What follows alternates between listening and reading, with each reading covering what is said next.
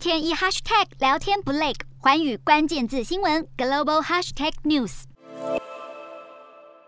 疫情泥沼未解，又面临通膨高涨，外加还有俄乌冲突，再在考验美国的国际领导地位。内外交迫因素，让美国总统拜登民调支持率下滑，必须想方设法说服民众，他有能力重振美国的经济领导地位。因此，一点二兆美元的基础建设计划成了重中之重。摊开五年内拜登的基建计划投资蓝图，首先将有超过五成资金，两千八百四十亿美元投资在交通基础建设，包括。道路、桥梁、铁路、机场、电动车基础设施等等，另外五成资金投资在其他基础建设，包括电力、宽频、水利基础建设、环境整治等，都渴望受惠。根据统计，二零二一到二零四零年全球基础建设支出合计上看七十九兆美元。全球进入大通膨时代，能源、贵金属、黄小玉、原物料价格狂飙，产业供应链告急，经济衰退的预期心理下，市场资金也急着寻求避风港。细看基础建设相关产业，包括水利、电力、瓦斯、公用事业